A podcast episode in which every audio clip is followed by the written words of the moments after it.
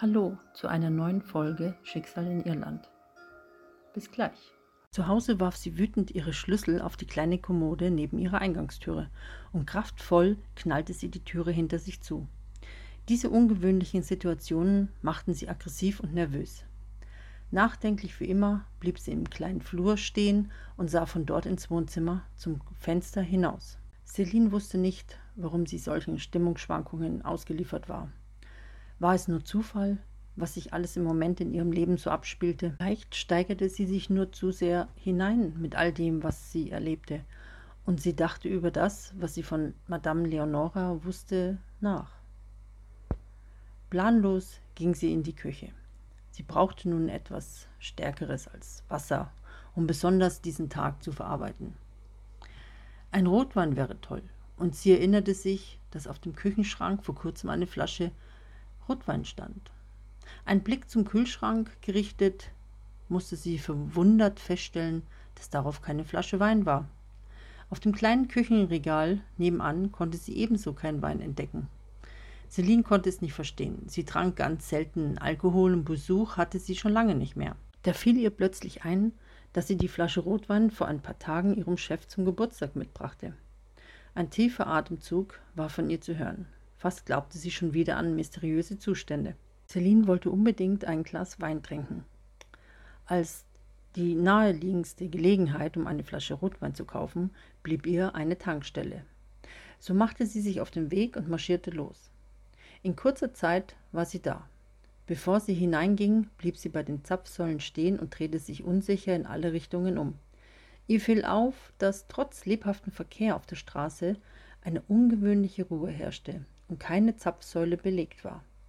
Diese Totenstelle kannte sie bereits. Es wirkte beunruhigend auf Celine. Ängstlich drehte sie sich nach hinten um, ob sie irgendjemand verfolgte.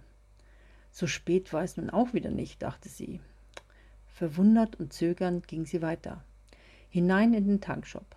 Auch hier sah sie niemanden. Nicht einmal der Tankstellenwart war in der Nähe. Bis nach ganz hinten brauchte Celine nicht zu gehen. Darüber war sie froh. Das Regal mit den alkoholischen Getränken war unmittelbar in der Nähe der Kasse. Etwas entspannter als noch kurz zuvor suchte sie nach einem Rotwein und nahm gleich den erstbesten, den sie entdeckte, um nicht noch länger in dieser unheimlichen Gegend zu verweilen. Während sie sich umdrehte und auf die Kasse zuging, quietschten draußen die Reifen eines Autos. Sie sah neugierig zu den Zapfsäulen und erkannte einen grau metallicfarbenen BMW Z4 Coupé. Celine stand an der Kasse, war erneut verwundert und irritiert, denn sie bemerkte auf einmal, dass sich nun mehrere Menschen im Laden befanden, die sich nach Snacks oder Zeitschriften umsahen. Sie wollte nicht darüber nachdenken, nur schnell bezahlen und so stellte sie die Flasche am Tresen ab und suchte nach ihrem Geldbeutel, nach dem passenden Kleingeld für den Wein. Genau in diesem Moment betrat eine flippige junge Frau den Laden. Celine sah auf, weil ihr das klackernde Geräusch von den Schuhen der Frau auffiel. Sie starrte die Frau fassungslos an. Sie erkannte sie. Es war die zickige Kollegin, die sie nicht leiden konnte. Bestimmt nicht älter als 27, dachte sich Celine, zierte diese völlig albern mit ihrem knappen Rock, der offenherzigen Bluse und den High Heels, die sie noch höher machten, als sie ohnehin schon war, in den Shop herein. Wie ein Teenie kaute sie frech an ihrem Kaugummi. Mit großen Schritten schlenderte sie selbstbewusst und zielstrebig auf das Regal mit alkoholischen Getränken zu und nahm eine von den teuersten Champagnerflaschen. Entsetzt sah Celine ihre Kollegin an, die sie überhaupt nicht ausstehen konnte. Ihren Namen wusste sie nicht, ohnehin möchte sie den gar nicht wissen. Celine spürte von ihr die große Abneigung und mit hasserfülltem Blick wurde sie von ihr angelächelt. Ich möchte den gleich bezahlen. Wir haben es eilig, sagte sie und drängte sich noch vor Celine. Dabei zwinkerte sie dem Tankwart Keck an, der mittlerweile an der Kasse stand. Sie hielt ihm die teure Flasche lässig vor die Nase. Den Tankwart konnte die eingebildete Person jedoch wenig beeindrucken. Er blieb vollkommen ruhig und gelassen. Während er den Betrag kassierte und das Rückgeld zählte, sah sie noch einmal mit gehobenem Kopf Celine überheblich von oben bis unten an. Dazu kaute sie wieder unhöflich ihren Kaugummi. Celine wurde wütend. Sie konnte sie überhaupt nicht ausstehen, und es wurde intensiver, diese Ablehnung. Sie nahm das Rückgeld entgegen und ließ zum Abschluss einen noch verächtlicheren Blick auf Celine ab und ging genauso selbstbewusst, wie sie hereinkam, zur Türe hinaus. In diesem Augenblick wartete ein überaus gut aussehender und charismatischer Mann am Eingang auf die junge Frau und umfasste sie intim an der Taille. Celine erstarrte augenblicklich. Nichts anderes konnte sie mehr dazu bewegen, als ihre Aufmerksamkeit diesem Mann zu widmen und ihn intensiv anzustarren. Noch nie spürte sie eine so dermaßen großartige Empfindung, als sie diese unbeschreibliche Ausstrahlungskraft des Mannes aufnahm. Celine starrte weiterhin wie versteinert zur Türe. Er erblickte der charismatische Mann ebenso Celine. Für ein paar Sekunden sahen sie sich sehr intensiv an. Die Schwingung erbreitete sich im Raum wie ein Feuerwerk. Doch in nicht einmal einer Sekunde galt sein Interesse seiner jungen Begleitung. Er wandte sich um und ging mit ihr zum Auto. Möchten Sie den Wein nun bezahlen oder lieber dem jungen Pärchen nachsehen? fragte der Tankwart scherzhaft. Ähm, ich, nein, äh, ich war nur, ich wollte gerade, ähm, wie viel macht das? stammelte Celine durcheinander. Vor lauter Verlegenheit sah sie den Tankwart nicht an und suchend sah sie wieder in ihren Geldbeutel. 4,50 Euro macht das, schöne Lady, sagte der reizende, gut durchtrainierte junge Tankwart. Er schmunzelte sie an. Selim bezahlte und war noch ganz überwältigt von den enormen Gefühlen, die sie urplötzlich überrannten.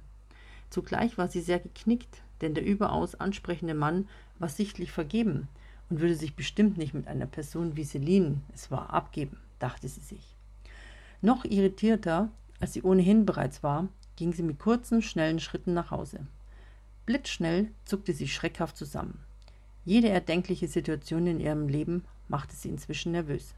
Doch es meldete sich nur ihr Handy. Echt ungeschickt versuchte sie es aus ihrer Jackentasche zu holen, doch es verhakte sich mit dem Stoff der Jacke. Sie musste zuerst die Weinflasche auf dem Boden abstellen, um das Handy herauszuholen. Als sie es in der Hand hielt, klingelte es nicht mehr. Sie sah auf dem Display jedoch keinen Hinweis auf einen Anruf. Celine schüttelte den Kopf. Jetzt war es soweit. Sie hatte Halluzinationen. Kein Wunder bei all dem, was sie erlebte. Unerwartet, ohne Ton, blinkte die Hintergrundbeleuchtung des Handys auf und eine Nachricht kam zum Vorschein. Celine, ich möchte dich noch einmal sehen. Michael. Celine konnte es nicht glauben. Was war nun mit ihrem Leben? Das sind alles nur Einbildungen. Ganz ruhig bleiben, Celine, sprach sie laut aus, um sich selbst zu beruhigen. Sie schloss für einen kurzen Moment ihre Augen und atmete tief durch, wie sie es immer tat. Als sie sich besinnte, steckte sie das Handy schnell in ihre Jackentasche zurück und nahm die Weinflasche vom Boden auf, um weiter nach Hause zu gehen. Kaum dass Celine die Tür aufmachte, blies ihr ein kalter Wind ins Gesicht. Sie bekam trotz Jacke eine Gänsehaut. Beschwerlich kam sie in ihre Wohnung hinein. Sie dachte, ein Fenster stand offen, wegen der frischen Brise. Mit großer Anstrengung drückte sie ihre Wohnungstüre zu, doch die kühle Atmosphäre blieb. Den Wein stellte sie auf die Kommode neben dem Eingang ab dann drehte sie sich wie in Zeitlupe um und traute ihren Augen kaum. Wie aus dem Nichts kam ein strahlendes Licht von draußen in ihr Zimmer herein, so ähnlich wie sie es im Schaufenster wahrnahm. Es blendete Celine wie ein riesiger Scheinwerfer. Plötzlich stand Michael vor ihr, umhüllt von diesem hellen weißen Schein, und er sah sie mit einem würdevollen Gesichtsausdruck an. Seitdem ihr am Vormittag bewusst wurde, dass Michael kein Mensch mehr war, empfand sie ihm gegenüber etwas Reue. Zudem war sie erstaunt von seiner majestätischen Erscheinung. Zaghaft sah sie ihn an. Sie war traurig, denn ihr wurde nun ebenfalls bewusst, dass sie Michael liebte. Nur seinen Geist zu lieben war etwas zu ungewöhnlich, und er könnte ihr nicht das geben, was ein Mensch ihr geben könnte. Diese innere Zerrissenheit übermannte sie wie ein Erdbeben, das alles niederriss. Noch immer stand Michael in diesem reinen, hellen Licht, und nach einem längeren, liebevollen Austausch der Blicke brach sie das Schweigen. Sag mal, sehe ich dich wirklich oder bilde ich mir das alles nur ein? fragte sie mit Tränen in den Augen. Du siehst mich so, wie du mich sehen möchtest. Ich möchte mich bei dir entschuldigen. Ich habe dich viel zu lange im Glauben gelassen, dass ich lebe, sagte Michael mit wehmütiger Stimme. Celine reagierte nicht mehr darauf. Sie wusste sowieso nicht mehr, was sie glauben sollte und was nicht. Keine klaren Gedanken konnte sie mehr fassen, da sie ziemlich verwirrt war nach all den Dingen, die geballt in der letzten Zeit passierten. Michael stand sekundenschnell ganz dicht vor ihr. Mit Herzklopfen und bleichem Gesicht sah sie ihn an. Er wollte ihr zum Abschied noch einen Kuss geben und kam langsam mit seinem Mund auf Selins Lippen zu, um ihr einen angedeuteten Kuss zu geben. Kurz bevor seine Lippen ihre erreichen, senkte sie wehmütig ihren Kopf. Celine fing plötzlich bitterlich zu weinen an und hielt ihre Hände vors Gesicht. Bitte weine nicht. Wir werden uns bald wiedersehen, sagte Michael an einem sehr weichen, angenehmen Wortlaut, wie es nur himmlische Geschöpfe sprechen können, und streichte ihr zärtlich über ihr langes Haar. Ja, ich werde mich von einer Brücke stürzen, dann bin ich tot und wir sehen uns sehr schnell wieder, schimpfte Celine und blickte ihn trübsinnig an. Du musst nicht sterben, um zu leben, Celine. Du lebst. Du musst nur endlich deine Augen aufmachen, dann wirst du es sehen, lächelte Michel sie liebevoll an. Sie verstand nicht, was er damit meinte. Ich möchte nicht leben, ich will bei dir sein, sagte Celine plötzlich ganz leidvoll. Sie schüttelte den Kopf, denn sie konnte ihre Verletzungen nicht mehr aushalten. Du wirst bei mir sein, wenn es soweit ist. Ich habe es dir gezeigt, erinnere dich. Ich muss nun gehen, Celine, sagte Michael, und kaum, als er die letzten Worte sprach, verblasste der, der grelle Schein und Michael mit ihm. So hoffnungslos war Celine schon lange nicht mehr. Sie musste sich setzen und versank wie ein Stückchen Elend in der Couch im Wohnzimmer. Ihr war im Moment gar nicht wohl. Mit verschränkten Armen wollte sie ihre Gefühle wie Trauer, Wut, Verzweiflung und Angst bewältigen. Celine schniefte laut. Sie stand auf, ging mit niedergedrücktem Herzensleid zu dem Fenster, aus dem das grell leuchtende Licht hereinschien, und blickte sehnsüchtig in den dämmernden Himmel. Mit ihrem ganzen Gefühlschaos kam sie nicht mehr klar. War sie reif für die Irrenanstalt Unruhig, mit vertiefter Miene und verschränkten Armen ging sie in ihr Wohnzimmer auf und ab. Wenig später legte sie sich behutsam auf ihre beige Napperledercouch, den Wein vergaß sie ganz und gar. Was sie nun brauchte, war kein Alkohol, sondern erholsamer Schlaf.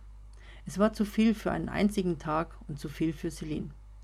Einsam und verlassen, wie sich Celine gegenwärtig fühlte, zog sie sich ohne Decke ganz eng zusammen. Ich weiß es jetzt, was du meintest, flüsterte sie die paar Worte. Dass ihre Augen mit Wimperntusche verschmiert waren, störte Celine an diesem Tag nicht mehr, und unter einem tiefen Atemzug fielen ihr die Augen ganz schnell zu. In jener Nacht konnte Celine seit langem wieder vollkommen ruhig schlafen.